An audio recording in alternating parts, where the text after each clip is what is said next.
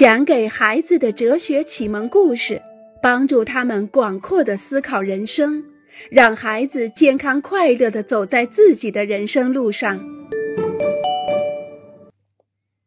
让我们去攻击吧！面包店的老板很可恶。维克多走出面包店的时候，大叫起来。维克多的爸爸惊讶地看着儿子。维克多继续说道：“你看到他的那些点心了吗？还有长棍面包，他至少有两百根长棍面包。他根本可以把这些分给穷人。还有那些饭店，为什么他们不请流浪汉进来吃饭？还有超市，为什么他们不给那些一无所有的人一些免费的东西？还有宾馆，我敢肯定，他们有很多房间是空着的。”为什么他们不让那些住在大街上的人进去住？还有，维克多也会成为一个大盗罗宾汉吗？他会说服他的朋友、家人以及小区的邻居一起去攻击富人吗？乍一听起来，我们会觉得为什么不呢？可是很快我们就会意识到问题的存在，比如说。谁来决定这个人有钱去偷他吧？那个人不够有钱，放他一马呢？什么是有钱的标准？还有我们到底偷多少钱？然后又将如何分配偷来的钱呢？多少钱给这个人？多少钱给那个人？最后，要是有人赚了一点钱，就会担心被维克多和他的同伙抢劫。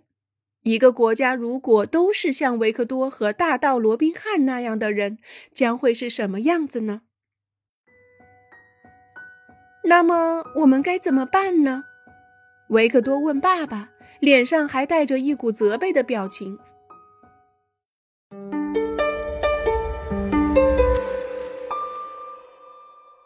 求求你，给我一根长棍面包吧。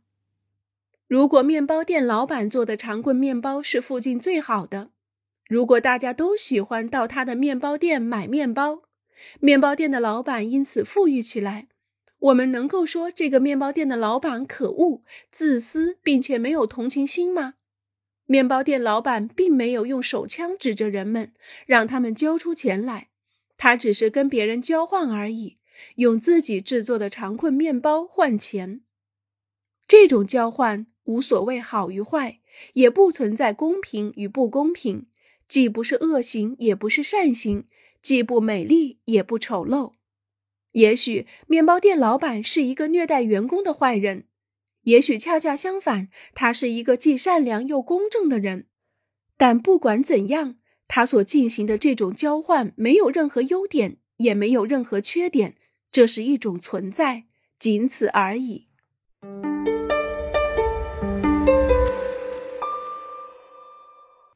那么我们该怎么办呢？维克多坚持问道。要回答这个问题可真不那么容易。我们看一看这个世界所发生的一切，就会知道这个问题的答案还没有找到。但是在某些国家，我们还是可以看到人们在进行讨论和实践，以期找到这个问题的答案。在某些国家，人们效仿大盗罗宾汉。他们从最富有的人那里拿到钱，然后分给最穷的人，但是他们并没有完全照搬大盗罗宾汉那样的做法，而是找到了另外一个办法，一个能被所有人接受的办法。人们制定了法律，以便能够从赚得足够多的人那里拿到钱，分给那些需要的人。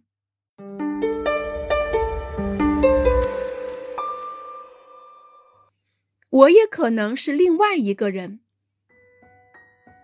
威尔特是世界上最好的篮球运动员，他和队友打球的时候，成千上万的观众都愿意买票去看。只要有威尔特上场，大家都会度过一个美好的夜晚。在体育馆的观众席上，人们都很快乐，他们一点儿也不后悔花上三十美元来看他们最喜欢的明星。而威尔特则会因此赚到几百万美元。为什么会存在一种法律，允许一个政府、一个国家向威尔特要钱，向他征税，以便可以将他的财富分配给其他人一点呢？威尔特已经用他的财富帮助了他的父母和兄弟姐妹，他甚至给他们每人买了一座很大的别墅。为什么他还必须要交税，用来修建学校、医院、道路、桥梁，用来资助国家军队，保证国家的安全，用来资助那些公共机构，比如社保机构、失业保险，以及服务于与他毫无关系的那些人的各种保险？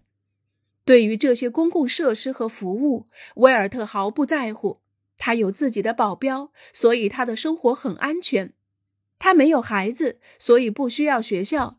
他请得起世界上最好的医生，所以不需要医保。他有越野车、私人直升机和私人飞机，所以不需要公路。一个深夜，威尔特突然惊叫着醒来，他一下子跳下床，冲向镜子。他刚刚做了一个这辈子最恐怖的噩梦。在他十四岁的时候，他的腿忽然缩短了，他成了一个侏儒。他的篮球俱乐部不再需要他了，所有的比赛他都只能坐在替补席上，盼着教练能够让他上场。可是教练根本不想在赛场上再见到他，他被逐出了球队。在他的梦里，威尔特变成了被排挤的对象。而他靠自己的篮球天赋积累起来的财富已经不复存在。我们也许想知道威尔特以后的生活将会怎样。同样的，如果朱莉生下来就是聋子，她的生活将是怎样的？如果我变成了一个瞎子，我的生活将会怎样？还有坐在轮椅上的纳尔逊的生活呢？如果罗密欧失业，他的生活又将会变成什么样呢？还有，一旦纳代变老的时候，他的生活将会是什么样子的？还有法利德的生活，如果……是的，威尔特没有义务去做一个慷慨的人。我们不能强迫任何人去分享他的财富，去主动的借东西给别人，去做一个善良的人，关心他人的人。但是，我们可以请求国家来保护这些弱势群体。我们可以请求国家在人们之间建立起一种互助的关系。我们可以期望居住在同一个国家的男男女女都能够站在他人的角度，建立起一个对大家都公正的法律。